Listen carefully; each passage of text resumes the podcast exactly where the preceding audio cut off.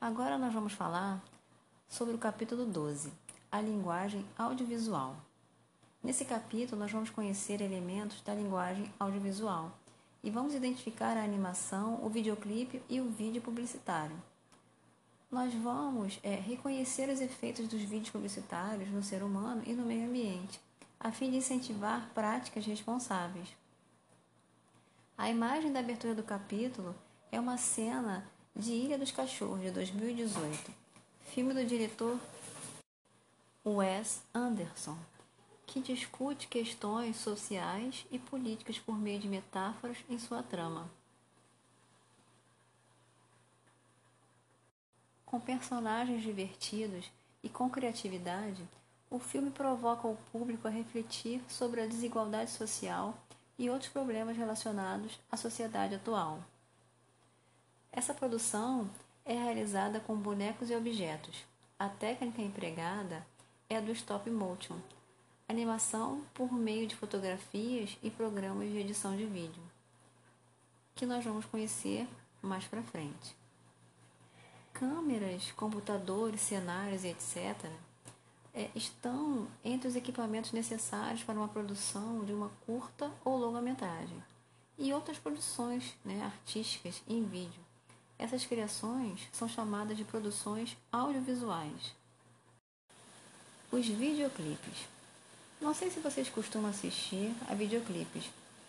Com a popularização de smartphones, computadores, tablets, aplicativos e acesso à internet, é provável que vocês tenham contato com diversas produções audiovisuais, tanto como consumidores quanto produtores dessa linguagem.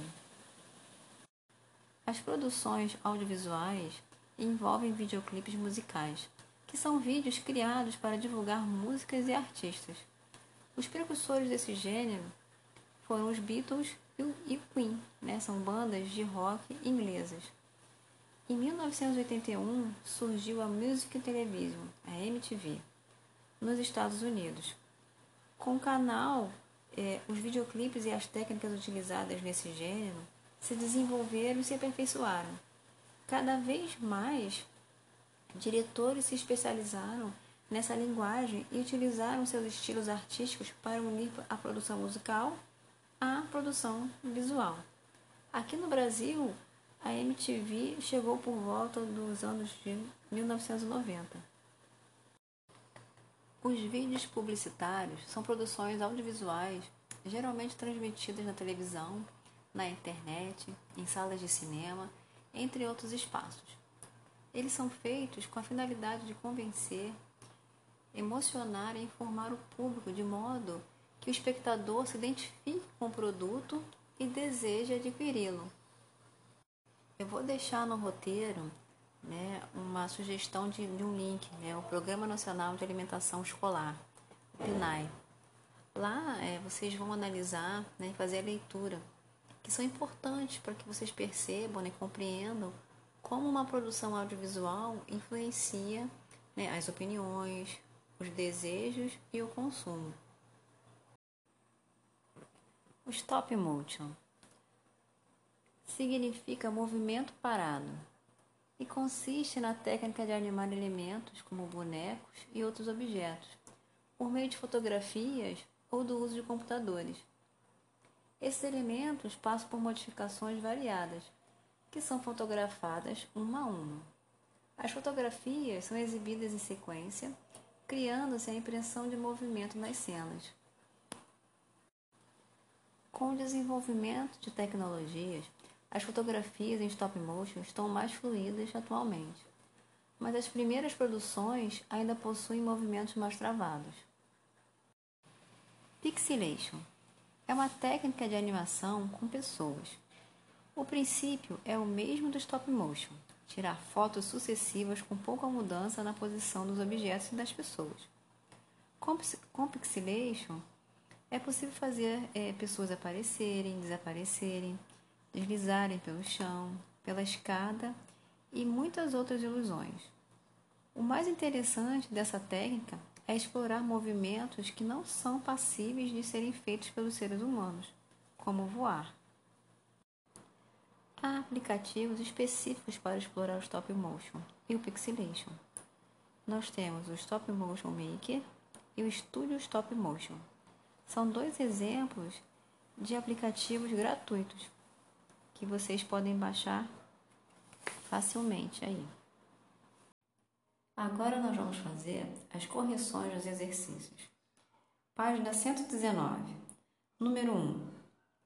Aqui nesse exercício, a resposta é pessoal. Página 126, número 1. A resposta também é pessoal. Página 127. Nas versões da música Ciranda da Bailarina, o que há de diferente e de semelhante? A semelhança está no fato de se tratar da mesma canção, ou seja, de ter a mesma letra e melodia. As diferenças estão nos instrumentos escolhidos, na textura e no timbre da melodia principal. Pois na gravação original há um coro infantil, na outra versão, somente a voz de Mônica Salmaço. Página 128, número 2. Que instrumentos você acha que foram utilizados na versão da gravação original? Quais instrumentos são utilizados na versão da cantora Mônica Salmaço? Na versão original, são utilizados teclados e coro infantil. Na versão de Mônica, há a presença de voz feminina, piano, flauta, calimba, bateria, contrabaixo e violão. Número 3. Terminam as duas versões? Na versão original, o volume abaixa aos poucos. Na versão de Mônica, há uma finalização instrumental depois da última frase. Número 4.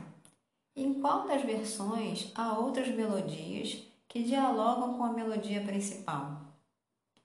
Na versão de Mônica,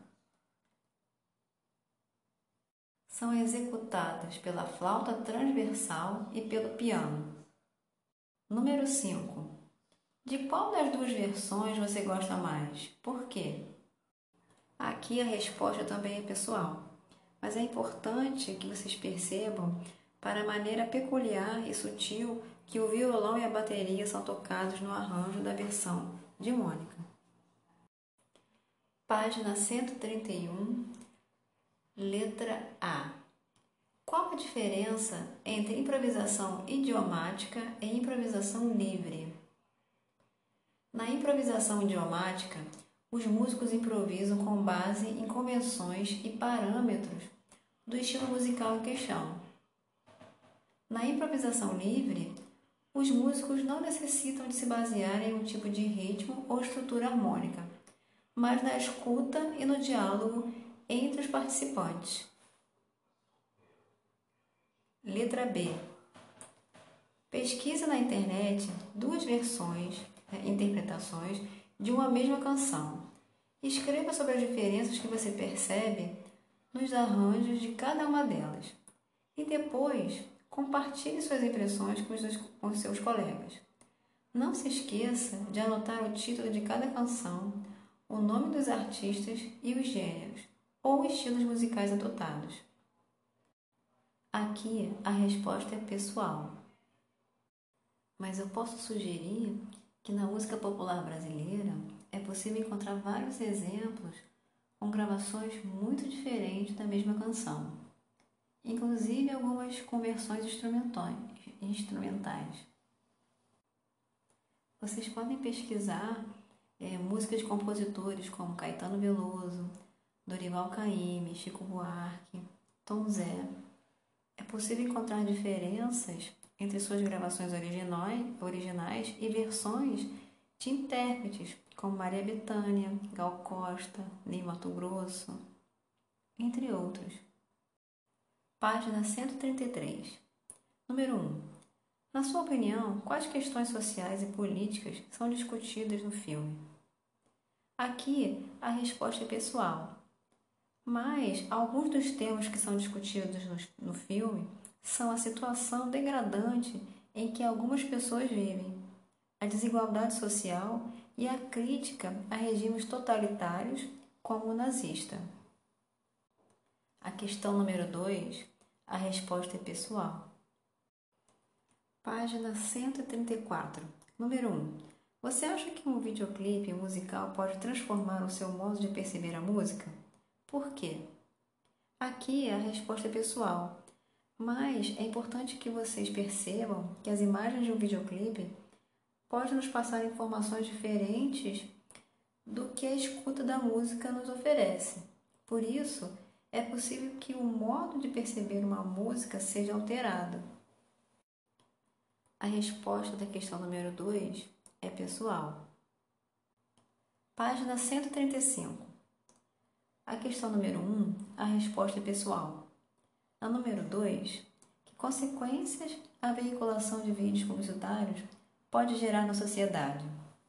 Aqui a resposta também é pessoal, mas aqui é importante que vocês citem como os vídeos podem, podem influenciar seus espectadores, lançando tendências de consumo e de comportamento.